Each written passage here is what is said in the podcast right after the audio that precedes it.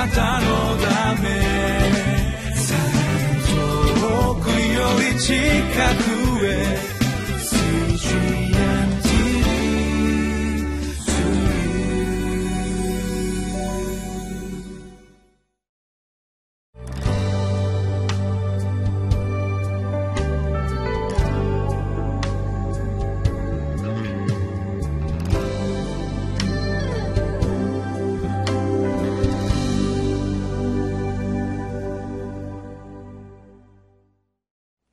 皆さんこんにちは。埼玉県にあります日本バプテスト連盟西川口キリスト教会の牧師斉藤真一郎です。本日はご一緒に信玄の15章1節から15節の御言葉に耳を傾けていきましょう。信玄の著者は神に従う者と神に背く者という正反対の人生を選択して生きる者たちを比べながら私たちがどちらを選んで生きるべきか。正しい祝福に満ちた方を選択して生きることの大切さを教えてくださっています。今日もその信玄の御言葉に耳を傾けていきましょう。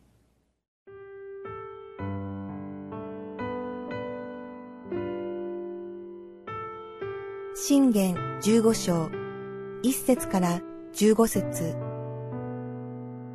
柔らかな答えは憤りを鎮める。しかし、激しい言葉は怒りを引き起こす。知恵のある者の舌は知識をよく用い、愚かな者の口は愚かさを吐き出す。主の恩目はどこにでもあり、悪人と善人とを見張っている。穏やかな舌は命の木、偽りの下は魂の破滅。愚か者は自分の父の訓戒を侮る。叱責を大事にする者は利口になる。正しい者の家には多くの富がある。悪者の収穫は煩いをもたらす。知恵のある者の唇は知識を広める。愚かな者の心はそうではない。悪者の生贄は主に意味嫌われる。正しい者の祈りは主に喜ばれる。主は悪者の行いを意味嫌い。義を追い求める者を愛する。正しい道を捨てる者には厳しい懲らしめがあり、叱責を憎む者は死に至る。黄泉と滅びの淵とは主の前にある。人の子らの心はなおさらのこと。あざける者は叱ってくれる者を愛さない。知恵のある者にも近づかない。心に喜びがあれば顔色を良くする。心に憂いがあれば気は塞ぐ。悟りのある者の心は知識を求めるが、愚かな者の口は愚かさを食いあさる。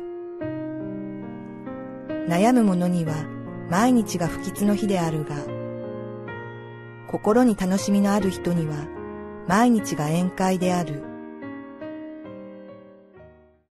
本日の信玄の15章1節から15節の御言葉に聞いていきますとそこには柔らかな答えですとか穏やかな舌というそういう表現が出てまいります。私たちのこの口の大事な器官であるこの舌というものは私たちが話す言葉によってもそれが柔らかい舌ともなれば硬い舌というんでしょうか。いろいろと一緒に反応するもののように思います。今日の箇所にはこの舌ですとか口という言葉が関連した言葉がたくさん出てきているように思います。まず一節を読みましょう。柔らかな答えは憤りを鎮める。しかし激しい言葉は怒りを引き起こす。柔らかな答えは憤りを鎮める。しかし激しい言葉は怒りを引き起こす。私たちが受けた言葉が原因かもしれません。何かをされたことが原因かもしれません。けれども私たちが気に食わないこと嫌なことをされた時にそれをどう返すのか。暴力でなくても私たちはこの口を通してその口の使ってどう返すかによってその後の結果が穏やかになっていくのかそれともますます火に油を注ぐようなことになっていくのか。そのような違いを私たちの舌というのはもたらすということではないでしょうか。柔らかな答えは憤りを鎮める。相手の気持ちさえ鎮めてしまう。でも逆に激しい言葉で私たちが返したとするとその言葉は怒りを引き起こす。全く正反対の結果が生まれるということです。2節知恵のある者の舌は知識をよく用い愚かな者の口は愚かさを吐き出す。やはりここにも私たちがどうどういうこの舌の用い方をするのかそれによって大きく結果が変わるということが分かります。4節もいかがでしょうか。穏やかな舌は命の木。偽りの舌は魂の破滅。舌という器官はたびたびこの私たちのこの精霊の祝福を表すそういう言葉としても用いられる言葉ですが本当にこの舌の用い方次第で私たちは命に至ることもできればあるいは私たちがこの舌を偽りの方向に間違った方向に用いてしまうならばそれは私たちを破滅へと導いてしまう。そのような危険もあるということをこれらの御言葉から理解することができます。一方私たちは自分の耳にする言葉というのが必ずしもいつもいい言葉とは限りません。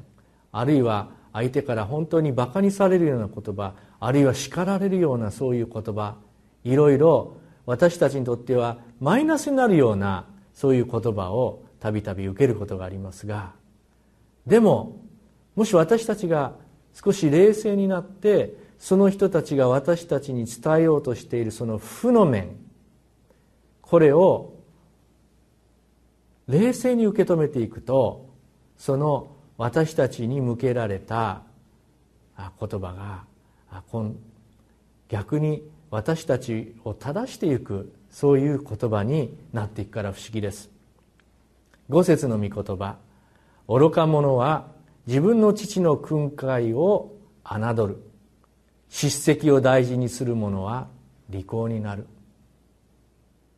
ひょっとしたら私たちの友人やあるいは両親や他の人たちが私たちにマイナスなことを言うことがあります。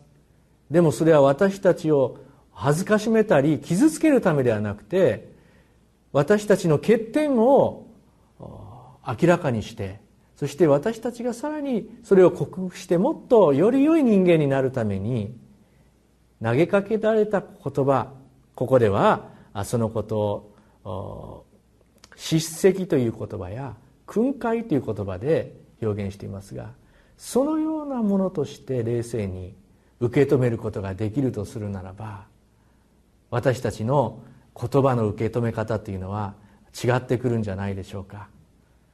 そのようなことを今日の言葉からも考えさせられていきたいと思います。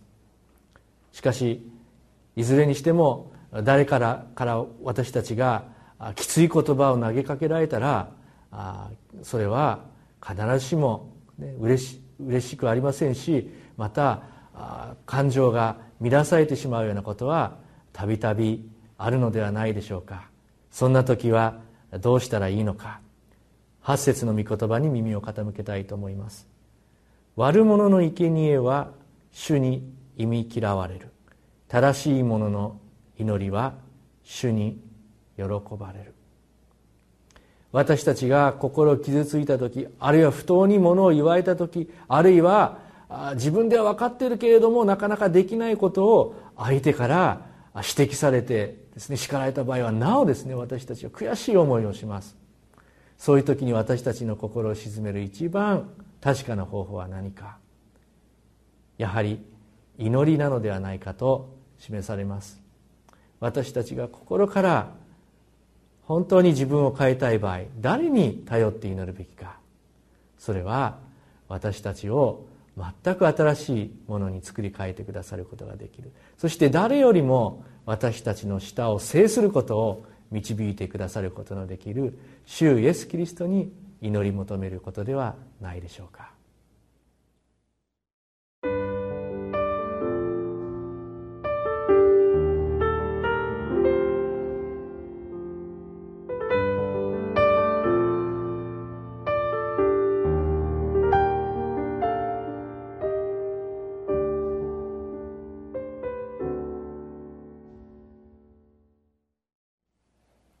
私たちにとっては叱ることも叱られることも本当になかなか難しいものだということをたびたび経験させられていくのではないでしょうか。私には中学2年生の息子がいますけれども振り返ってみると本当にたびたび息子を叱ってしまうんですね。ただその叱り方がしばしば度を超えてしまって逆に息子をいじけさせてしまったり逆に息子の反感を買ってしまうというようなそのようなことがたびたびあります。人を叱るということはそのことを通して本当に難しいということを思わせられるわけです。人を叱る時にはまず先に神様にお祈りをしてからそれから叱るというぐらいの慎重さが私たちの中にあってもいいのかもしれません。正しい叱り方はその人により良い人生を約束します。けれども私たちがあまりにも感情に負けて叱りすぎるならばそれは逆にその人を神様からまた私たちの親の本当の真の目的から遠ざけてしまうものになるかもしれない。そのようなことを今日の御言葉から考えさせられます。ご一緒にお祈りしましょう。父なる神様私たちはこの口そして舌を通して人々とコミュニケーションをとりますがどうぞこの舌がただ普通の会話の中でもあるいは人を叱る時にも正しくあなたの言葉を選んで愛情を込めた叱り方でありそして言葉を用いることができますように。どうぞ私たちのこの舌を性別してくださって用いてください。主イエス・キリストの皆を通してお祈りいたします。アーメン。